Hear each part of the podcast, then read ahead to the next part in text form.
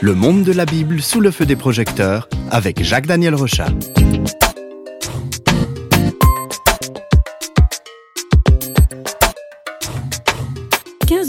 C'est le temps que nous prenons dans chaque émission Flash Bible pour découvrir un livre de la Bible.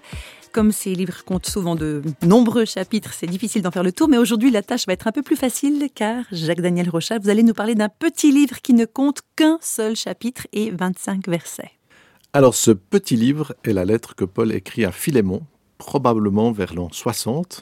À cette époque, Paul est vieux et il est en prison. On l'a vu dans d'autres émissions, Paul a écrit le plus grand nombre de livres du Nouveau Testament. Pourtant, cet homme, c'était pas un des disciples du Christ. Alors, comment ça se fait qu'il joue un rôle si important? Alors, la, vie de Paul, c'est vraiment le, parfait exemple de la transformation de vie que Dieu peut faire. Parce que Paul, d'abord, s'est illustré par sa haine envers les chrétiens. Il les persécutait, il voulait leur mort. Et pourtant, un jour, il a une révélation du Christ, ressuscité, surnaturelle. Et cette expérience le conduit à devenir le témoin du Christ. Il va fonder plusieurs communautés euh, dans l'Empire romain, il va se déplacer, faire beaucoup de voyages, et ses liens avec les églises qu'il a créées, de tous ces témoignages qu'il va apporter dans le monde de l'époque, eh bien, le conduit à écrire aussi de nombreuses lettres pour garder le contact. Dans nos émissions, on étudie les lettres qui s'adressent aux chrétiens d'une ville, par exemple, les lettres que Paul adresse aux Romains, aux Corinthiens, mais celle qu'il adresse à Philémon, elle porte justement le nom d'un homme. Alors c'est qui ce Philémon? Alors Philémon, c'est un chrétien qui est respectable, et dans le verset 3, Paul précise qu'il y a une église qui se réunit dans sa maison. Cette précision nous permet de rappeler que l'église n'est pas un bâtiment, mais une communauté, et à l'époque du Nouveau Testament, les chrétiens se réunissaient dans les maisons.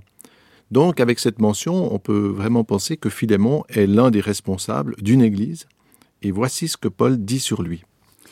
Je rends grâce à mon Dieu en faisant continuellement mention de toi dans mes prières, car j'entends parler de l'amour et de la foi que tu as envers le Seigneur Jésus et en faveur de tous les chrétiens. Donc si cet homme fait l'objet des prières de Paul et de son attention, c'est un ami proche. Oui, le, ton de la lettre souligne ce, lien d'amitié. Aussi cette intimité. On a vu, il y a les lettres qui sont écrites à des églises, ou c'est peut-être plus des lettres qu'on peut donner à, une foule. Mais là, on est dans une intimité, dans quelque chose de très personnel. Et dans la suite de cette lettre, Paul va souligner encore sa joie d'avoir un tel frère. Pourtant, l'amitié ne signifie pas que tout est facile non plus.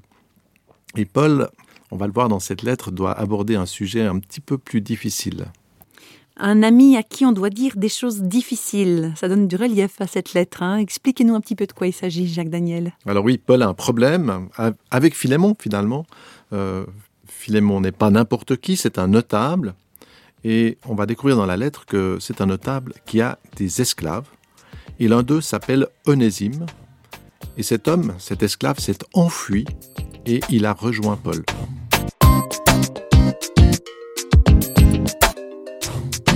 Philémon est chrétien, pourtant il a un esclave. Comment c'est possible ça? Alors, l'esclavage est l'une des pratiques qui fait frémir, et nos auditeurs africains connaissent l'impact de ce terrible fléau euh, qui a ravagé leur continent.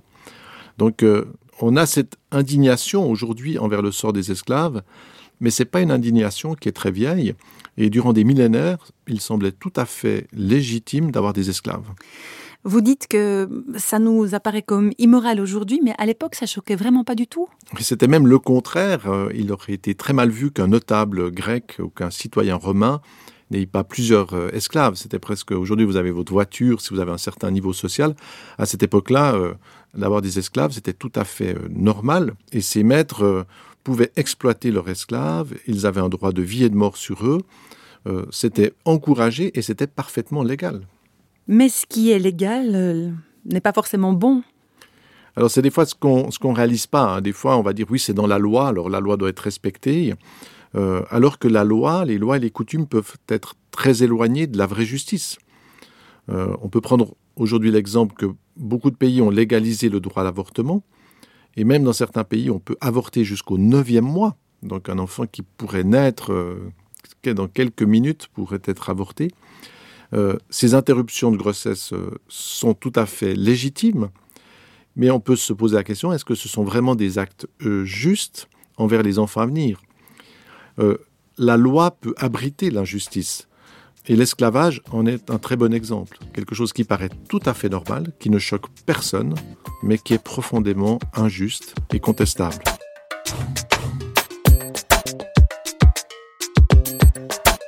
Alors, comment est-ce que Paul s'attaque à cette pratique qui justement apparaît comme, euh, comme normale? Alors, on pourrait imaginer que Paul se mette à accuser les maîtres, et en particulier euh, Philémon, en leur disant Mais vous êtes d'horribles tyrans et puis commencer à les condamner, faire toute une liste en disant mais c'est absolument euh, inadmissible. Il pourrait aussi devenir un, militant révolutionnaire, prendre les armes et se dire euh, levons une armée de chrétiens qui va combattre euh, l'esclavage. Mais tous ces moyens, est-ce que c'est vraiment la solution? Quand on regarde l'histoire, on observe que les révolutions conduisent le plus souvent à d'effroyables bains de sang. Et par exemple, la, Révolution française, qui est souvent mise en avant comme étant euh, les droits de l'homme, etc., euh, eh bien, quand on regarde de plus près, on découvre que cette révolution a conduit à d'horribles tortures et des massacres terribles. On estime à plus de 600 000 le nombre de victimes, euh, avec des jugements arbitraires, des choses absolument abominables. Donc des violences contre l'injustice peuvent conduire à, encore plus d'injustice. Oui, et on peut même le voir dans les guerres. C'est que quand vous êtes dans un combat, vous avez tout d'un coup votre copain qui se prend euh, une blessure. Eh bien, ça, ça va vous conduire à être encore deux fois plus cruel envers celui qui, envers ceux qui vous, qui sont en face de vous. Et finalement, ceux qui vont recevoir deux fois plus de blessures, ils vont vous en renvoyer quatre fois plus, etc. Donc, on voit que la violence va entrer logiquement dans un phénomène où il y aura encore plus de violence. Alors Paul, lui, euh, ne va pas combattre justement en s'appuyant sur la violence, mais il va utiliser une autre arme, une arme secrète, euh, en s'appuyant sur les capacités de transformation de l'amour. C'est très étonnant parce que cet esclave qui est venu vers lui, hein, euh, qui s'est réfugié vers Paul, eh bien Paul prend le risque de le renvoyer à son maître.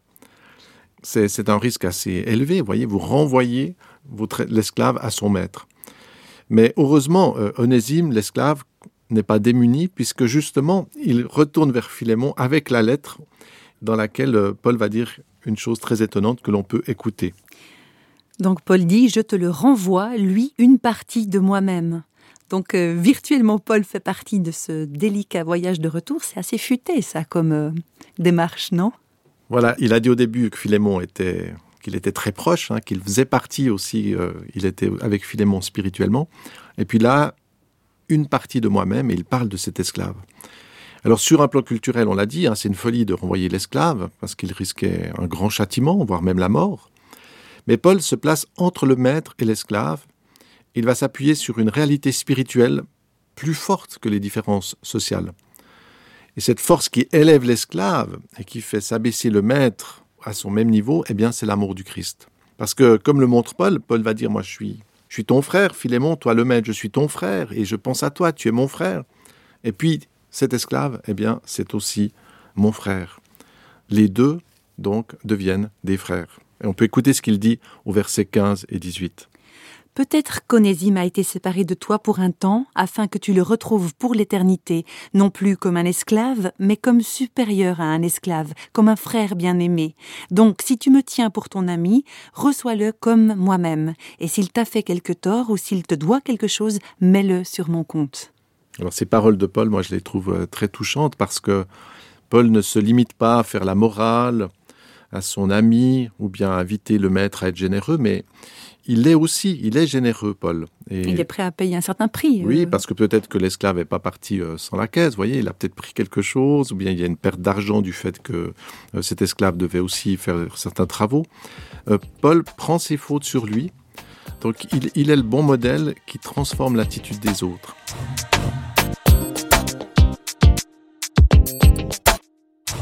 Finalement, la fin de l'esclavage aux États-Unis, c'est aussi avec ces mêmes principes. Et Martin Luther King n'était pas quelqu'un de violent, il n'a pas mené des guerres, au contraire, il était extrêmement pacifique.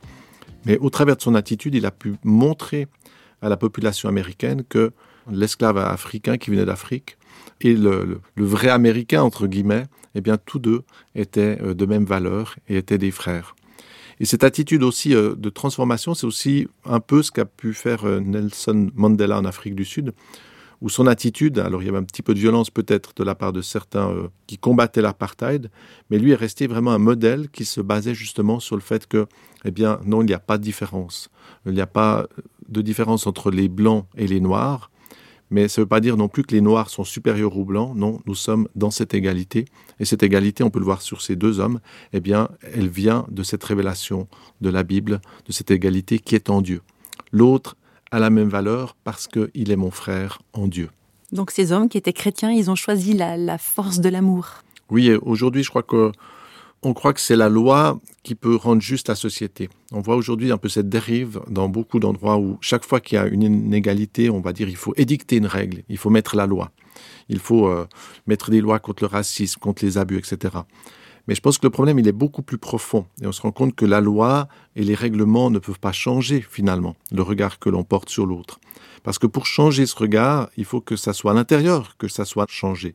Peut-être j'oserais pas dire que je suis raciste, j'oserais pas dire que quelqu'un noir est inférieur, mais peut-être que je vais le penser à l'intérieur de moi. Et ce qui peut véritablement changer mon regard sur les autres, c'est justement le fait que je suis vraiment transformé au fond de moi-même et que je vois l'autre comme étant parfaitement en égalité avec moi. Et ça, c'est pas la loi qui peut le faire, c'est l'évangile seulement qui peut le faire. Et quand l'évangile est appliqué, cet évangile-là est appliqué dans la société, alors ça va changer les relations humaines.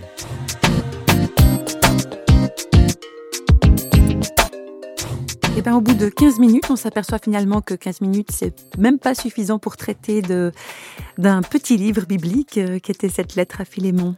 Qu'est-ce que vous allez nous dire pour conclure, Jacques Daniel? Alors, cette, euh, cette lettre que Paul envoie à, Philémon, c'est une porte qui nous conduit à, à réfléchir à la manière dont nous considérons l'autre.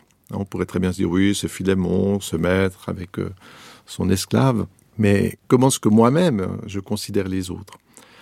Alors aujourd'hui, euh, les lois de la plupart des pays sont basées sur des principes d'égalité, égalité entre l'homme et la femme, entre l'enfant et l'adulte, entre les races, les couleurs de peau. Euh, ces slogans font l'objet de revendications politiques.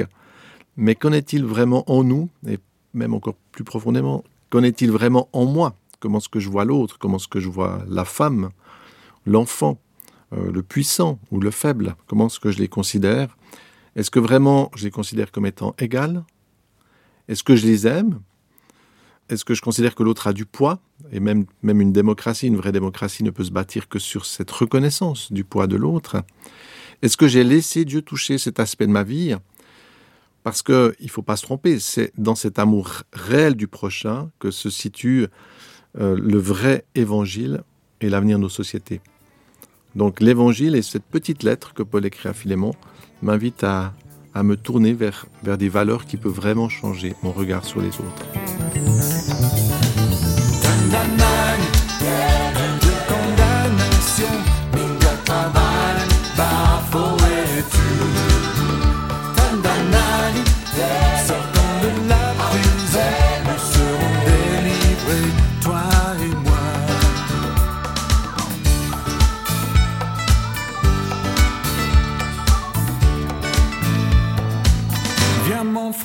my man was.